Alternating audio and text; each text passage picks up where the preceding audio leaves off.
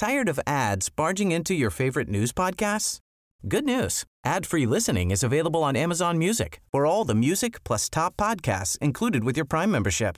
Stay up to date on everything newsworthy by downloading the Amazon Music app for free or go to amazon.com slash news ad free. That's amazon.com slash news ad free to catch up on the latest episodes without the ads. Cada noche, los expertos se reúnen para debatir los temas que hacen historia en una mesa de análisis distinta. Aquí las entrevistas con los personajes y líderes de opinión, junto al análisis profundo de los temas trascendentes. Alfredo Ceja conduce un programa de Frente en Jalisco por el 100.3 de FM. Iniciamos.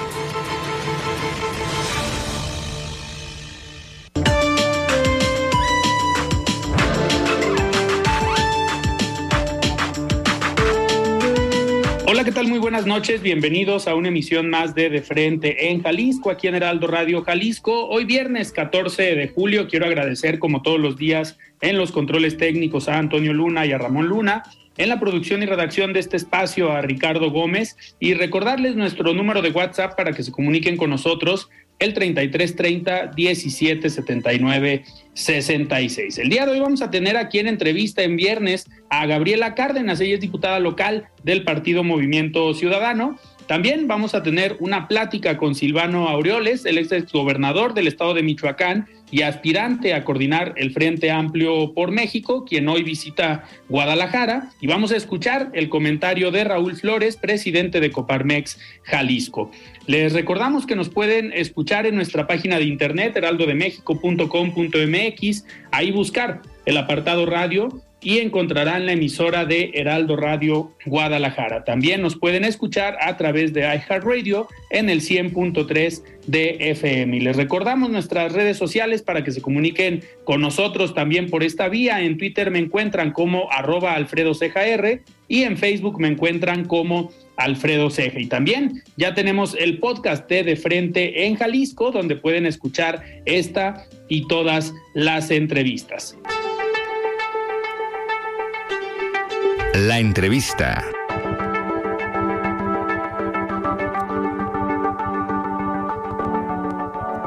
Muy bien, pues arrancamos esta plática. Me da muchísimo gusto recibir el día de hoy y platicar con Gaby Cárdenas. Ella es diputada local de Movimiento Ciudadano. Estimada Gaby, ¿cómo estás? Buenas noches.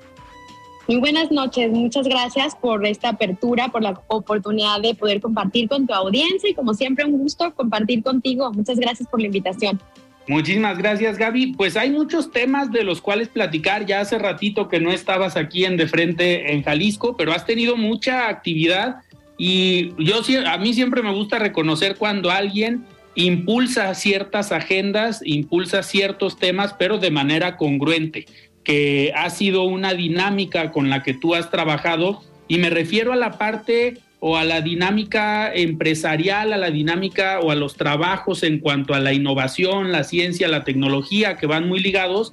Y pues desde tu participación en el ayuntamiento de Zapopan, pues han sido estas agendas las que han caracterizado tu trabajo. Hoy lo llevas al legislativo y todavía recuerdo hace algunos meses cuando trajiste al Congreso para ser reconocida a Katia Echazarreta, a la primer mujer eh, mexicana que estuvo pues ya hace un poquito, algunos meses en el espacio, y que sin duda es una agenda que Jalisco ha venido impulsando, pero esa, esa medalla sí hay que eh, colgártela a ti, fuiste la primera que la trajo a Jalisco, la reconocieron en el Congreso, y a partir de ahí se empezó a construir una agenda, un proyecto, un trabajo que en conjunto con lo que tú ya traías, pues obviamente en el gobierno del estado también le dieron forma e impulsaron un nuevo eh, proyecto que se presenta hace unos días. Me gustaría que nos platicaras, eh, tú que estás tan comprometida y tan relacionada con este tema, pues en qué consiste todo esto que se está haciendo, desde cuándo lo estás trabajando, pues para, para que, qué mejor que venga de ti toda esta narrativa, esta historia de cómo surgió esta idea. Sí, pues muy contenta de, de poder estar impulsando estas agendas hablar de la prosperidad, hablar de cómo le puede ir, ir, mejor a las personas de Jalisco. Y bueno, cuando llegué al Congreso, desde la comisión que me honra en presidir de Desarrollo Económico, bueno, tiene un nombre súper largo, competitividad, desarrollo económico, innovación y trabajo, eh, nos pusimos pues esta meta de hacia dónde debería de ir en materia legislativa todo nuestro trabajo para lograr que Jalisco se consolide como este estado que busca que la gente le vaya bien, que es líder en generación de empleos, que es líder en, inventos y patentes, en registro de patentes, que es líder en la cantidad de pequeñas y medianas empresas que se registran y se abren todos los días en nuestro estado, que en el, en el turismo estamos también remontando todos los récords establecidos, también la inversión extranjera directa, y es decir, ¿cómo le hacíamos para que Jalisco pudiera estar en la cima de, todas, de todos estos datos que me parece muy importante mencionar? Eh, en esta reflexión, ¿no? Decíamos, ¿qué papel le toca al gobierno? ¿Qué papel le toca al ejecutivo? ¿Qué papel le toca al legislativo? Sí dejarlo súper claro. A ver, que hayan inventos y patentes, pues no es un, logro del gobierno. Nosotros, o que se generen empleos, porque lo dicen, ¿y cuántos empleos generaste? No, no, a ver, los gobiernos, los representantes, las leyes, lo único que buscan es que desde esa trinchera podamos eh, facilitar todas las condiciones, poner un piso en donde todas las personas puede, pueden ejercer estos derechos, en donde tienen oportunidades, en donde es simple abrir una empresa, en donde, es decir, hay condiciones adicionales para que las personas decidan que es Jalisco y no es otro estado. Entonces, pues bajo esta premisa, luego nos pusimos tres pilares fundamentales, ¿no? A ver, queremos que haya desarrollo económico, que la gente le vaya bien, que sí, esa es la respuesta. Pero de ninguna manera, y lo hemos dicho y lo sostenemos en distintos espacios, Alfredo, es que este desarrollo económico jamás tiene que pasar por encima de las personas. Es decir, al centro está la justicia social, al centro está el talento, el talento el que tienen las personas en Jalisco, en México, y por otro lado el parte de la sostenibilidad, cómo todas nuestras acciones para generar prosperidad y generar crecimiento económico son amigables con nuestra casa común. Entonces, pues hicimos varios planteamientos y entonces definimos que Jalisco ya era considerado como un Silicon Valley, ¿no? que es una industria que hace más de 60 años llegó a Jalisco y que aquí están establecidos desde las empresas chiquitas hasta grandes empresas. Y creemos que después de una pandemia, cuando todos la pasamos muy mal, era muy importante centrar la mirada hacia esas eh, esos sectores, hacia estas agendas que vienen, que ya están aquí, que hay personas que no las quieren ver, pero ya está aquí. O sea, ¿cuándo te ibas a imaginar y cuándo se iban a imaginar todas las personas que nos están escuchando que íbamos a estar hablando de la inteligencia artificial? que ya hay chatbots que simplifican el trabajo, que ya puedes bajar aplicaciones que te ayudan a crear contenidos y hacer un chorro de cosas. Y el mundo ya, ya avanzó, ¿no? O sea, la tecnología ya nos, ya nos alcanzó entonces nuestro trabajo era mirar en esa velocidad y avanzar en esa velocidad para caminar al mismo sentido en la que está avanzando el mundo. Entonces, a partir de ahí conozco a Katia Chazarreta, la invitamos a que venga al Congreso, a que le damos un reconocimiento y ella y yo coincidíamos que, que pues no era una casualidad que nos hayamos conocido, ¿no? Que deberíamos de aprovechar esta oportunidad y que no se quedara en un reconocimiento y entonces, eh, pues mi inquietud siempre por poner el centro a las niñas, a los niños y cómo les abrimos otros mundos y toda la, inspiración y todo esto que ella ha logrado, cómo podría servir y logramos conjuntar. Desde hace más de un año hemos generado distintos eh, proyectos, planes de trabajo para, para no hacer solamente un campamento, es decir, primero la convencimos, bueno, no convencer, pero le ofrecimos todo lo necesario para que decidiera hacerlo en Jalisco, para que arrancara acá, no fue nada, nada difícil hacerlo, y que la gente de Jalisco tuviera por primera vez la oportunidad de poder tener eh, gratuitamente una beca para estar en un campamento que solo sucede a nivel internacional, que una niña y un niño, un adolescente que quieran tener ese tipo de especializaciones, pues tendrán que ir al extranjero, ¿no? Y son hijos de gente famosa y pudiente y demás, que aquí lo pudieran tener accesible, que estuviera al alcance de la mano para poder seguir desarrollando el talento de nuestras niñas y nuestros jóvenes, porque no solamente basta con tener ganas y querer, necesitábamos trabajar en equipo para que en este estado todas las personas que tengan un sueño, sobre todo nuestras niñas y niños, lo puedan alcanzar, Alfredo. Y entonces trazamos el, todo el andamiaje para que se pudiera quedar aquí este campamento. Logramos también articular con el gobierno de Zapopan, con el de Guadalajara, con Secretaría de Innovación, es decir, una serie de actores para poder lograr este campamento y fundamentalmente Katia, que es lo más importante de este campamento. Claro. El que pudiera ella compartir que los niños se puedan probar un traje real como si fueran al espacio, que puedan tener una misión, que puedan vivir esa experiencia para en un futuro soñar con, con que puedan ir al espacio, ¿no? Y pues perdón, que, perdón que te interrumpa, hacia allá iba mi siguiente pregunta. ¿El campamento o esta oportunidad que van a tener los niños de participar y obviamente de escuchar esta presentación o esta historia de vida de parte de Katia, pues esta, este, esta generación de la ilusión de que cualquier niño lo puede lograr, pero ¿en qué, ¿en qué va a consistir este campamento? ¿Qué es lo que los niños que estén ahí, a qué van a tener acceso, qué van a vivir, qué van a trabajar? Mira, ya llevan, son cuatro campamentos de cuatro semanas, son eh, un campamento por semana, cada campamento tiene 25 niñas y niños de entre los 12 y 15 años, son niñas y niños de altas calificaciones de escuelas públicas de Jalisco y que están teniendo capacitaciones técnicas de ingeniería, de robótica, de un chorro de temas de ciencia para poder, eh, al final, el día de hoy, por ejemplo, tienen ya una misión y recrea un espacio tal cual fueran a Marte y van a estar probando ahí los niños los prototipos que desarrollaron o sus inventos que desarrollaron durante toda la semana. Son talleres, son cursos más que pláticas motivacionales, son talleres ya muy específicos de cómo lograr eh, pues distintos, como te digo, prototipos de, de robots que, que, van a ir a Marte, ¿no? El día de hoy, pues todos estos niños están en Marte y la siguiente semana inicia otro proceso nuevo. Entonces, estos niños estamos hablando que van a tener una capacitación muy especializada con expertos que vienen de la NASA, de la Agencia Aeroespacial y bueno, finalmente lo que nos importa es que podamos poner al centro siempre eh, el talento.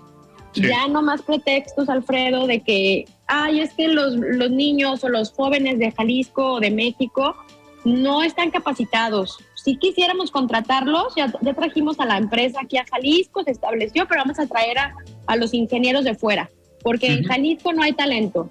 Entonces, hey, nunca más vamos a aceptar eso en Jalisco. En Jalisco hay talento, pero también tenemos que seguir desarrollándolo más.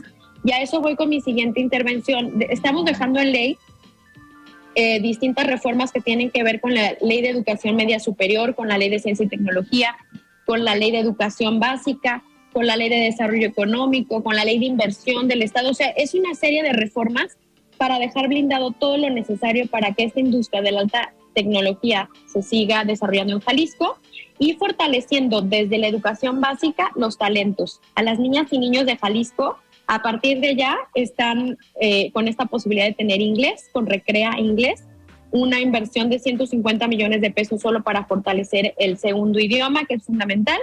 En educación de secundaria se les va a duplicar el horario que tienen clases de inglés. Y en, en la parte de los tecnológicos, los Marios Molinas también se fortalecen. Hay una inversión histórica desde eh, reconversión del talento, pero de la parte también de la infraestructura que se necesita en todos estos centros, redignificación de los espacios, pero también los equipamientos, nuevas computadoras, nuevos laboratorios, para que todas las niñas y niños que se eh, que decían mirar hacia tener esta, este estudio de carreras tecnológicas, lo puedan estudiar de manera en la escuela pública, pero con todas las herramientas de un alto nivel. También lo estamos dejando en ley. Entonces, desde la parte que nos, toca, la parte ejecutiva, el gobernador está destinando dos mil millones de pesos para esta política pública eh, integral, el Jalisco Tech El Jalisco Tech Nosotros, desde el Congreso, vamos a blindar toda esta apuesta que le está haciendo el Ejecutivo decididamente en leyes. ¿Por qué? Porque en un año y medio no, no podríamos estar logrando lo que queremos, ¿no? El alcance que queremos es mucho mayor, entonces eh, por eso tenemos que dejarlo en ley. Totalmente, que al final ese es el escenario ideal o el trabajo conjunto entre el Ejecutivo y el Poder Legislativo. Digo, tienen ahorita la ventaja de tener eh, pues un grupo parlamentario fuerte en Movimiento Ciudadano, que también existe esta dinámica, porque ojo, también hay que decirlo, muchas veces aunque son del mismo partido no se ponen de acuerdo en este sentido ha sido una agenda que se ha estado impulsando en el Estado ya desde hace algunos años, impulsado también desde la llegada de estas empresas en el sector de la alta tecnología. Tú conoces muy bien esta parte también de la industria maquiladora de estas empresas o grandes empresas que han llegado y que se tienen que posicionar en Jalisco y una parte clave es el desarrollo del talento porque todavía existimos, hemos platicado con el secretario de Desarrollo Económico, con el secretario de Innovación, y pues todavía está este, pues esta problemática a la que se enfrenta, enfrentan algunas empresas de tengo el empleo, tengo eh, los lugares para que entren a trabajar, nos falta el talento humano específicamente capacitado en algunas áreas. Entonces, Qué bueno, por un lado, que lo están dejando en ley, que se está impulsando en este tipo de proyectos, pero sobre todo que se esté generando esta semilla en los niños para dejarles este chip, este interés, para que el día que estén en educación media superior y que pasen a elegir una ingeniería, una licenciatura, pues sea en eh, sectores donde sepan que van a tener empleo, empleo seguro, porque al final, digo, tú eres abogada, pero hoy ¿de qué nos sirven? Perdón, no eres abogada. Eres, no soy abogada. No abogada. Bueno, licenciada en negocios internacionales. Licenciada en negocios, pero pareces más abogada que muchos, ¿eh? Porque la legislación y todo el trabajo, el la técnica legislativa la dominas muy, muy bien. Pero, a ver, eh, ya hoy, ¿de qué nos sirven tanto contador, tanto abogado, cuando sabemos que los empleos que hoy tienen una gran oportunidad pues están eh, girando hacia la alta tecnología y este tipo de, de proyectos. Gaby, otro de los temas que es complementario a este tipo de, digamos, de atracción de inversión, pues las empresas, las personas que llegan a Jalisco se deben sentir seguros y se deben pues sentir con esa tranquilidad de llegar a un estado, de llegar a un país nuevo, e inclusive los que vivimos aquí, eh, también han estado, has estado trabajando esta parte de proteger a las infancias, de proteger a las mujeres. En la parte legislativa has tenido un trabajo importante también en estos últimos meses. Sí, mira, la realidad es que todos los actores son decisivos, como bien lo dices, para las empresas, para todas las personas que vivimos aquí, o sea, para sentirnos en paz.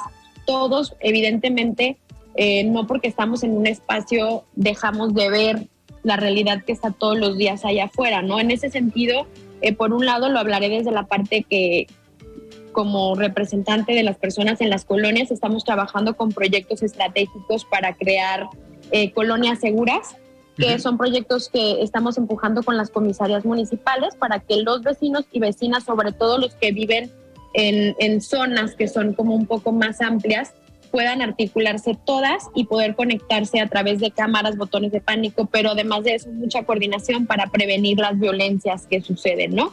Eso es como la parte vecinal, porque yo estoy segura que entre más nos involucremos, entre más conozcamos al vecino, entre con más conozcamos a, a la policía, podemos generar estrategias de prevención de las violencias, que esa es la parte que le toca a los municipios. A los municipios les toca prevenir las violencias y las faltas administrativas. Ya todo lo demás, ejemplo, lo que vimos en días pasados, pues tiene todo que ver con el crimen organizado. Hay que decirlo con todas sus letras. Y ese tipo de delitos y esta responsabilidad recae sobre el gobierno federal. O sea, la Marina, el Ejército, la Guardia Nacional. Y mientras que sigamos con esta política pública de los abrazos y no balazos, pues este país nunca va a estar en paz. Ahí voy a dejar esta primera parte. Eh, en materia de, en general, la ciudadanía. Pero por otro lado, Alfredo, no sé si tuviste las semanas pasadas, hace un par de semanas, vimos unas noticias de horror en donde un, par de niños, o sea, en distintos eventos, fueron asesinados por sus padres, ¿no? La persona que debería de garantizarles, de darles amor, de cuidarlos, de que estén seguros, es las personas que los están matando. Entonces, no podemos permitir que sean maltratadas, que sean maltratados y mucho menos que les quiten su vida a seres tan inocentes, tan vulnerables eh, como son nuestras niñas y los niños. Y he trabajado en dos vías en este sentido. Primero, en una ley que ya estoy a, un par de semanas de que sea aprobada, una ley que garantice sus derechos en todos los sentidos, desde el derecho a la identidad, desde el derecho a una familia, el derecho a la educación, eh, el derecho a, todo, incluso a los niños que están en albergues. Eh, trabajando de la mano para simplificar los procesos y para que pronto puedan tener un hogar o encontrar un lugar en donde puedan estar seguros. Y por otro lado, hicimos dos reformas, una que tiene que ver con el abuso sexual infantil, reformamos el Código Penal, también incrementando la pena y, y generando todos estos mecanismos para que el Poder Judicial pueda actuar de una manera más pronta y expedita y que logremos sancionar, se logre meter a la cárcel a quien se atreva a ponerle un dedo encima eh, a nuestras niñas y niños. Y este último que tiene que ver con el que antes el delito que se conocía como parricidio, ¿no? Lo que estamos diciendo es que se le cambie el nombre a homicidio en relación de parentesco y, y, situación de cuidados, porque realmente las niñas y los niños están en una situación de que alguien los tiene que cuidar y entonces a manos de esas personas, pues es quien, quien los está asesinando, ¿no? Y por otro lado, se propone aumentar las penas para quien, quien mate a un menor de edad, ahora es de 20 a 40 años. Lo que estamos diciendo es que pase de 26 a 53 años. Y en caso de que este delito sea su madre, padre, pariente o quien tenga la responsabilidad de cuidarlo, un tutor, se le tiene que imponer la pena máxima. Es así como se llama esta iniciativa, pena máxima de 40 a 70 años y se está homologando al delito del feminicidio, porque yo creo que es igual de grave eh, asesinar a una mujer de forma violenta que a una niña y a un niño. Entonces no podemos permitir que estos delitos estén en, las penas menores, pero también entendiendo que no solamente es aumentar las penas, sino buscar primero prevenir que esto suceda, eh, lograr detectar todas estas situaciones a tiempo, pero si sucede lamentablemente, ¿cómo le hacemos para que haya justicia? Para que la, el Poder Judicial pueda de verdad garantizar eh, pues la seguridad de nuestras niñas y niños. Sí, tratar a partir de estas penas de inhibir o prevenir la, pues el, que se cometan este tipo de, de, delitos, digo, porque al final un delincuente, porque no se le puede llamar de otra manera a quien agrede tanto a una mujer o violenta a una mujer o a un menor de edad, al final es un delincuente, se le tiene que decir así, y pareciera que los delincuentes solo piensan, recapacitan o piensan dos veces antes de actuar cuando tienen una pena eh, fuerte, cuando saben que la sanción es fuerte, pero sobre todo cuando saben que el Poder Judicial va a poder actuar, porque en otro sentido es, pues sabemos que no va a pasar nada, que las penas son menores, pero que el Poder Judicial puede aplicar esta puerta giratoria. Entonces, claro que es necesario este tipo de sanciones, de elevar penas, porque lamentablemente pareciera que así es la única forma, pues, de, aprender para los, las personas que cometen estos, estos delitos. Gaby, se nos, se nos fue el tiempo, no sé si fue el tiempo. algo más. Pues nada más decir que las niñas y los niños no se tocan, que quien se mete con un niño o una niña sepa que va a tener la pena máxima y que en este sentido el Poder Judicial ya también tiene juzgados especializados en materia de infancias, así que no crean que si son, eh, si, se lo, si los cachan, si hay una denuncia, ah, va a tardar años y no sé cuánto y no va a haber justicia, no, a través de estos juzgados especializados va a ser mucho más, más pronto y más fácil que el Poder Judicial pueda hacer su trabajo, así que que no se confíen, que de verdad se preocupen por cuidar a nuestras niñas y niños, que nosotros desde acá estamos endureciendo las leyes, pero también eh, cuidando todo ese proceso para que verdaderamente pueda haber justicia. Y pues estoy a las órdenes de todas las personas que nos busquen aquí en el Congreso en la sala U2, nuestras redes sociales, Gaby Cárdenas, que estoy a la orden, lo que necesiten, lo que se ofrezca, aquí estamos. Y cuando me invites, pues ya sabes y con todo el gusto del mundo. Perfecto, Gaby. Pues te vamos a seguir molestando porque sin duda traes agenda, traes temas y ya que se aprueben estos, estos temas de los cuales platicamos hoy, pues también eh, las puertas abiertas aquí de frente en Jalisco. Muchísimas gracias, te voy contando cómo avanzan. Perfecto, muy bien, pues nosotros vamos a lo que sigue y platicamos el día de hoy con la diputada Gaby Cárdenas, diputada local de Movimiento Ciudadano. Vamos a lo que sigue. Siga con Alfredo Ceja y su análisis de frente en Jalisco por el Heraldo Radio 100.3. Mesa de análisis de frente en Jalisco con Alfredo Ceja. Continuamos. La voz de los expertos. Buenas noches, Alfredo. Saludo con gusto a todos tus radioescuchas. Pues hoy quiero platicarles un poco sobre qué es el modelo de compras de gobierno y cómo está en la actualidad. Pues a través de un comité en donde hay participación de gobierno y sector privado, se evalúan las compras que existan. Sin embargo, actualmente no se toma en consideración la opinión que pudiera tener expertos, universidades y en general sociedad civil. Desde hace meses, algunos organismos empresariales hemos evaluado la continuidad de nuestra participación en los procesos de compra. Pero, ¿qué es lo que buscamos? Fortalecer la transparencia y la participación ciudadana. Por eso el día de ayer estuvimos en el Parlamento abierto que organizó el Congreso del Estado para proponer un modelo de compras que dé una mayor apertura y democratice la información. El modelo de compras en el Estado ha ido evolucionando a lo largo de los años y se ha Say hello to a new era of mental health care. Cerebral is here to help you achieve your mental wellness goals with professional therapy and medication management support. 100% online. You'll experience the all new Cerebral Way, an innovative approach to mental wellness designed around you. You'll get a personalized treatment plan from a therapist, prescriber, or both in a safe and judgment free space. Your cerebral therapist or prescriber will outline a customized plan with clear milestones along the way so you can get to feeling your best. With Cerebral, you're not alone in your mental health journey. We're here to empower you to live a fulfilling life. So take that first step towards a brighter future and sign up today at cerebral.com slash podcast and use code ACasts to get 15% off your first month. Offer only valid on monthly plans. Other exclusions may apply. Offer ends July 31st, 2024. See site for details. Tired of ads barging into your favorite news podcasts? Good news. Ad-free listening is available on Amazon Music for all the music plus top podcasts included with your Prime membership. Stay up to date on everything newsworthy by downloading the Amazon Music app for free or go to amazon.com slash news ad free. That's amazon.com slash news ad free to catch up on the latest episodes without the ads.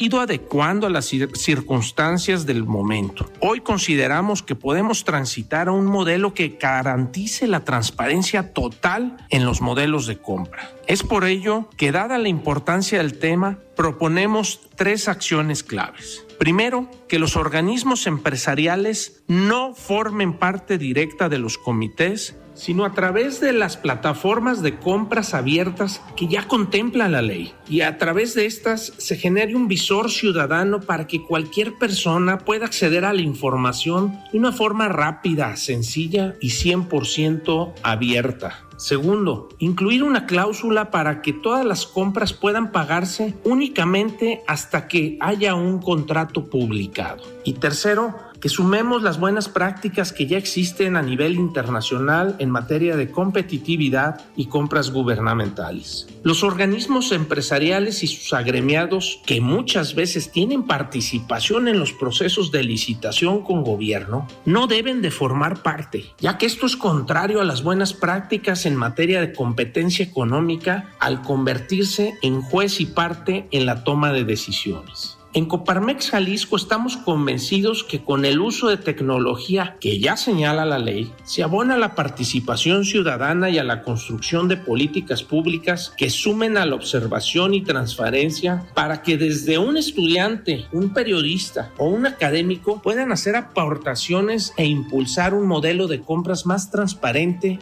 y ciudadano. Alfredo, el presupuesto público debe ejercerse con mayor impacto en beneficio de las y los ciudadanos. Los invito a estar al tanto de este y otros temas a través de mi Instagram como Raúl Flores López y en Twitter como Raúl Flores. La entrevista.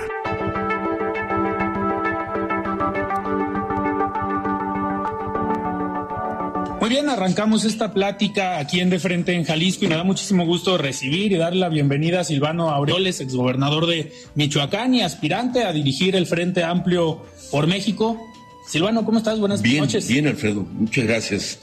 Gusto en saludarte y contento de platicar contigo. Muchísimas gracias. ¿Cómo será mi gobierno, ahora que tome protesta el 1 de octubre del 2024. ¿Cómo será el proceso y cómo será el gobierno? Me gustaría, me gustaría empezar con eso. He tenido la oportunidad de entrevistar a otros aspirantes y les he hecho esta misma pregunta. ¿Cuál es la diferenciación? ¿Cuál es el punto positivo y por qué Silvano Aureoles? Eh, es difícil luego, Alfredo, eh, hablar de las virtudes de uno mismo. Es, cuesta arriba, pero eh, ¿por qué estoy yo participando en este proceso? Llevo muchos años metido en el trabajo político, haciendo este brecha en la brega. Me formé desde muy temprana edad en la visión y el pensamiento de izquierda. Tuve yo aprendizajes desde la secundaria a esas alturas ya estaba yo muy metido en las lecturas. Había en ese tiempo una serie de libros muy famosa que se llamaba La colección del 70. Eh, y, me adentré mucho en el tema de la política de izquierda, de, los movimientos sociales, las luchas estudiantiles, la lucha campesina. Y em, en el 89, bueno, antes 87, eh, me sumé al movimiento encabezado por el ingeniero Cuauhtémoc Cárdenas, que a la postre pues eh, seríamos eh, parte de la fundación del PRD en 1989 y desde entonces me he dedicado literalmente a hacer política partidaria, he tenido varios cargos, he sido dos veces diputado federal, presidente municipal, eh, senador de la República, gobernador de Michoacán, hablando de los cargos de elección popular, y un periodo que fui eh, funcionario designado, fui secretario de Agricultura de Michoacán. Entonces creo que eh, la visión que yo tengo de México, el México yo, que yo quiero, y ahora el México que me duele no puede continuar así, y creo que otro México es posible y que lo que yo pueda aportar y esté a mi alcance, lo voy a, poner, voy a poner mi granito de arena. Claro que yo quiero coordinar los trabajos de la construcción del Frente Amplio por México, porque eh, además, sin eh, ánimo de menosprecio ni, ni minimizar a nadie, eh, ni quitarle méritos a nadie, yo creo que mi presencia ahora en esta en esta coyuntura de la elección o determinación quién sea el responsable de la construcción del frente, soy el único perfil de izquierda de izquierda verdadera, de la izquierda auténtica, eh, de la izquierda democrática, progresista, moderna, y que además eh, se amalgama con un pensamiento eh, visionario y de avanzada, el pensamiento cardenista, y te digo, no, no es para demeritar a nadie, pero el resto no tienen esa formación. Mis respetos, pero no tienen esta formación. Y digo otra cosa, sin la presencia nuestra, de la verdadera izquierda, de la auténtica izquierda, de un PRD que representa esa izquierda en el país, difícilmente se puede consolidar un frente que dé certeza, porque no tendría sentido. Aquí hay dos factores que son determinantes Alfredo, en la formación o en la ruta por la construcción del Frente Amplio por México.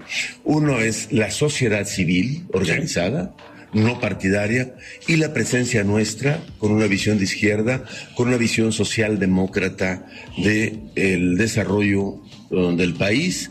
Entonces, eh, y si a esto le sumas eh, digo, eso no será suficiente solamente por estar, sino que hay trayectoria y experiencia capacidad de gobierno y resultados. Con la situación que se vive hoy en el país, el contexto eh, que tiene hoy México, ¿está realmente gobernado por la izquierda, como lo dice el presidente? Lamentablemente no.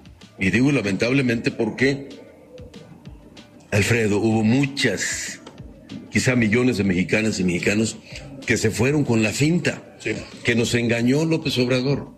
Nos salió lobo con piel de oveja porque se arropó, se envolvió en el manto de la izquierda y de la democracia, se sirvió de las instituciones democráticas, se sirvió de las reglas de la democracia, de la lucha y de la muerte de cientos de compañeras y compañeros que ofrendaron su vida por la democracia para llegar al poder, hacerse del poder y luego intentar destruir la democracia. Entonces, esto no es democracia, digo, no es izquierda lo que hoy gobierna el país. Hay que decirlo con todas sus letras.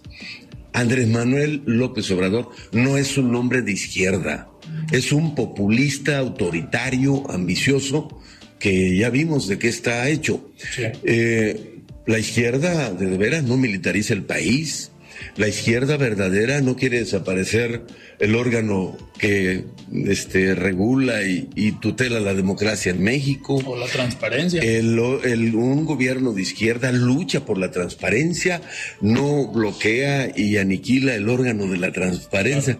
¿Qué dijo el presidente en voz de su lacayo, Adán Augusto López Hernández?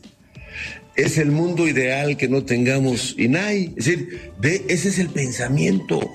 Y no es un hombre de izquierda aquel que en lugar de luchar por disminuir la pobreza y las desigualdades, este, haga todo para aumentarlas. Por eso no es un hombre de izquierda. Una, una visión de izquierda busca la equidad contributiva para que haya justicia distributiva. Y este está de la mano de los mismos. A ver, critica a los neoliberales y se sienta mañana, tarde y noche con los neoliberales. Criticaba a los que dicen que saquean a México, los dueños del dinero. Y todos los tiene consejeros, son sus consejeros. Este, Slim, Salinas Pliego, este, estos de Televisa. Es decir, entonces eso no es izquierda. Silvano, hablabas tú en la mañana en una conferencia con el Foro Plural Jalisco sobre la necesidad de reconstruir al sistema político y de reconstruir las instituciones. ¿De qué manera se puede reconstruir? en esta visión obtusa y chata, eh, autoritaria, eh, aquí, esta eh, obsesión de los dictadores, de que no quieren que nadie les haga sombra, de que nadie les robe eh, reflectores, de ser la única voz. Si es eh, boda, quiere ser la novia, si es entierro, quiere ser el difunto, si es bautizo, quiere ser el niño. Es decir, esa visión eh, de un narcisismo exacerbado, este, la, em, ha llegado a límites peligrosos, este, Alfredo, peligrosos para el país. Pero decías el comentario que hacía yo en la mañana con los... Sobre reconstruir el país, el, ah, reconstruir el gobierno. Con esa lógica, pues se desmanteló todo. Eh, ha ido desmantelando paulatinamente al gobierno. Un gobierno, este, ah, bueno, y no hay visión más neoliberal que el desmantelamiento del gobierno, porque la tesis del neoliberalismo es menos gobierno y más sector privado. Bueno, esa es la, visión del actual presidente, del actual gobierno. Eh, todas las instituciones están desaparecidas. ¿Dónde está? Y hablo no solamente de dependencias del gobierno, sino instituciones del Estado mexicano. ¿Dónde está la Fiscalía General de la República? ¿Sí?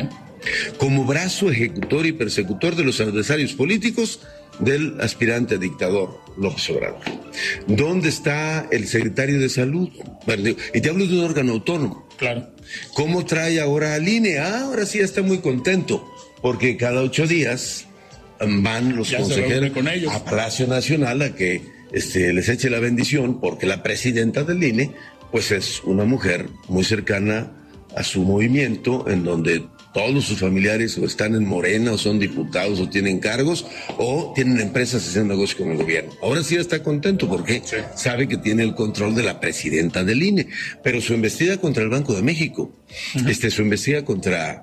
La este, Comisión Nacional de Derechos Humanos. La, bueno. No hay hoy. La desmanteló y le puso ahí literal una piedra con ojos al frente de la, de la Comisión Nacional de Derechos Humanos y así podríamos hacer una larga lista. Bueno, si eso quiere hacer con los organismos autónomos, la Corte, el Congreso, el Poder Legislativo, bueno, si eso quiere hacer con, con, los órganos autónomos o los poderes, pues ve lo que hizo con las dependencias del gobierno. Claro. o sea, las tiene totalmente desmanteladas. Solo habla él. O sea, no se conoce hoy a los secretarios. No se conoce a las secretarias ni a los secretarios. Están anulados no pueden decir ni pío. Ahora resulta que ya salió eh, Marcelo diciendo eh, una de sus eh, corcholatas que ya tiene una propuesta para combatir la inseguridad. A ver, cabrón, pues llevas cinco años de este, esbirro de este, ¿por qué no lo propusiste? Y decirle este, este obcecado que lo que está haciendo está ensangrentando el país y, y, que tú tienes una solución, dísela. O el otro que dijo Adán Augusto, este inútil de Tabasco, que eh, él les iba a mandar ahora sí la Guardia Nacional. A ver, era secretario de gobernación, compa. A él le tocaba. A ti te tocaba, ahora resulta que, que, que la vas a mandar, no. Entonces, porque los tiene anulados a todos. Entonces, el gobierno perdió su capacidad de acción. Eh, ¿Dónde está la Secretaría de Economía acompañando a los empresarios, a los emprendedores?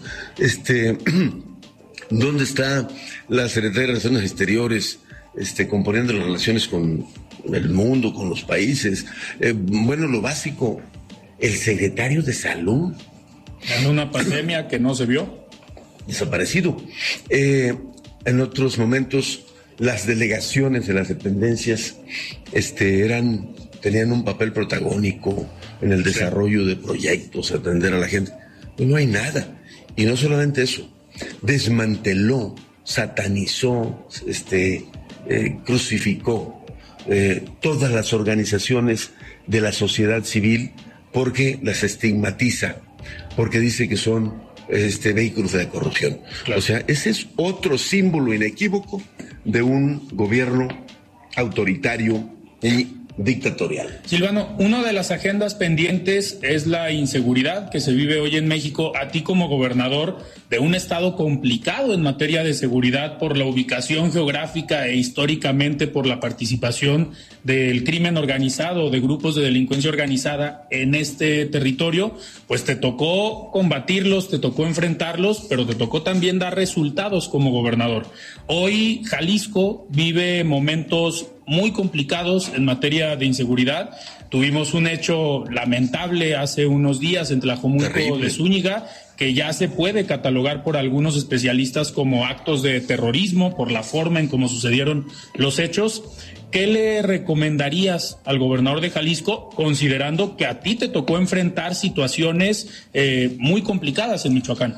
Mi experiencia, Alfredo, es que, eh, bueno, primero, el camino que hemos seguido en materia de seguridad o las decisiones tomadas para enfrentar ese fenómeno creciente, a mi juicio, han sido equivocadas. Y no porque quiera ser yo Contreras, sino porque ahí están los resultados. Y puede ser muy sencillo eh, eh, hacer, ilustrarlo. El número de asesinatos violentos con Felipe Calderón fue de 134 mil. Sí. Y está el antecedente que Felipe fue el primero que sacó a las Fuerzas Armadas a meterlos o los llevó a hacer tareas de seguridad pública. Es inolvidable aquella imagen del 5 de diciembre del 2006 en Apatzingán, Michoacán, cuando llegó el presidente y los, eh, el general y el almirante a dar el banderazo de entrada de las Fuerzas Armadas a hacer tareas de seguridad pública. Yo creo que en ese momento el presidente Calderón no estaba pensando mucho en el tema de la inseguridad y la violencia, más bien estaba pensando en el desmadre que traía López Obrador en el Paseo de la Reforma. pero pues ya los dejaron, les se sintieron cómodos y los dejaron. 134 mil homicidios dolosos. Cuando llega Peña Nieto no modifican la estrategia, al revés. Osorio Chong, que quería ser presidente, suceder a Peña, empezó a, darse muchas facultades y poderes para él decidir todo, y entonces agarró el tema de seguridad y agarró la Policía Federal y todo lo concentró él. ¿Y cuál fue el resultado? 156 mil homicidios dolosos en cierre llega Andrés Manuel que iba a pacificar el país en seis meses porque él sí sabía cómo hacerlo, porque él iba a atacar las causas, él no iba a picarle al avispero y luego no saber cómo este, pararlo, cómo resolverlo, y eh, seis meses. En cuatro años y medio lleva 220 mil asesinatos o desaparecidos, desaparecidos. Y otra vez, las Fuerzas Armadas haciendo tareas de seguridad pública. Y no solamente de seguridad pública, sino cuidando los puertos, las aduanas, los aeropuertos. Es decir, le entregó todo a las Fuerzas Armadas. Y vaya que yo soy fan de las Fuerzas Armadas y mi reconocimiento, pero no son esas sus funciones. Y como un este, autócrata y, y este, aspirante a dictador, pues se agarra de las Fuerzas Armadas para, no porque los quiera, ni porque crea tanto en ellos, sino porque les sirven para el control que quiere tener del país. Bueno, si casi 18 años de sangre, ¿por qué seguir con lo mismo? Entonces, regresando a la pregunta, aguas, porque Alfaro en esta etapa tiene que ponerse muy alerta. Y si piensa que porque se reúne con López Obrador y ahí le da sus palmaditas y eso, piensa que lo quiere y que piensa que lo va a cuidar, no. En cuanto pueda, le va a dejar pasar todos los golpes para destruirlo, porque así es. López es un perverso que no tiene, además no cumple palabra. Si Alfaro se confía en la federación para hacerle frente a este riesgo que apareció en Jalisco, puede cometer un error porque además la grave, porque la coyuntura de fin de gobierno es una etapa muy difícil, de mucha vulnerabilidad, que tiene que este, plantarse para que no se le salga de control, porque esos actos te van generando un ambiente de zozobra y de miedo y de terror, ¿y a quién beneficia ese miedo y el terror con la gente? Pues beneficia al régimen federal, al gobierno federal, y le van a echar la culpa a él aunque no le toque. Porque esas cosas no son competencia del Estado, pero le van a echar la bolita y es muy fácil. Este, yo vi en los atentados del 2008 en Morelia eh, que Leonel Godoy, el gobernador del Estado, este, al presidente, nada. Toda la culpa se le echaron al gobernador del Estado. Entonces, estos hechos aquí, y lo que no haga él, lo que no haga él con su capacidad estatal, que además Jalisco es un estado grande, tiene capacidad, no se lo va a resolver este el presidente, aunque en sus reuniones este, le diga que lo quiere mucho. ¿Consideras que la decisión de Enrique Alfaro de no buscar la candidatura presidencial por Movimiento Ciudadano y concentrarse en Jalisco tiene esta vertiente de controlar, de seguir al pendiente del Estado, cuidar la sucesión para entregar o mantener el gobierno con Movimiento Ciudadano, pero por otro lado ¿Tendrá algo eh, que ver esta cercanía con el presidente? Yo no entiendo que de repente Alfaro era muy crítico y muy firme y de repente dobló las manitas y muy este, entregado con López Obrador. E, esa es otra cosa que yo le he criticado en su momento y que pues son cosas este, de cada quien. Pero el tema local, por un lado yo veo bien que haya decidido no dejar el gobierno y quedarse a cerrar la administración. Te digo porque yo también lo hice y creo que es una decisión correcta, responsable. Dos, ¿qué cosa va a hacer Alfaro del candidato de MC? Pues un salto al vacío. Es decir, todavía si Alfaro se hubiera subido al tren del frente y junto con MC, pues tú estás en la jugada pero ir solo con MC es un salto al vacío, porque además se va por la reelección. Y, si algo tiene Alfaro que no es tarugo, entonces, si, ¿qué, va a hacer de candidato de MC? ¿No vas para darle gusto a Dante? Pues no. Entonces yo creo que, por un lado, por un lado es cálculo, y por el otro lado, yo aplaudo la decisión de quedarse en, eh, al frente del gobierno hasta concluir y cuidar la transición, y yo creo que es bueno que cuide que, eh, y ojalá que se construya un gran frente. Eh, con MC y con todos los partidos y que no vaya a caer Jalisco en manos de un gobierno emanado de Morena, que es una calamidad. Silvano, muchísimas gracias por estar aquí de frente en Jalisco. Alfredo, felicidades por tu programa de frente en Jalisco y de verdad deseo que eh, por el bien de Jalisco, por el bien de México, este, pronto se resuelvan las cosas o le demos cauce por lo menos para encontrarle solución a la tragedia nacional que es la inseguridad y la violencia. Seguiremos atentos a tu caminar en este proceso. gracias, gracias, Alfredo. Muchas gracias. Muy bien, nosotros nos despedimos. Muchísimas gracias. Muy buenas noches. Alfredo Ceja los espera de lunes a viernes para que junto con los expertos y líderes de opinión analicen la noticia y a sus protagonistas. Esto fue De Frente en Jalisco, otra exclusiva de El Heraldo Radio. Tired of ads barging into your favorite news podcasts? Good news. Ad-free listening is available on Amazon Music for all the music plus top podcasts included with your Prime membership. Stay up to date on everything newsworthy by downloading the Amazon Music app for free or go to amazon.com slash news ad free. That's amazon.com slash news ad free to catch up on the latest episodes without the ads.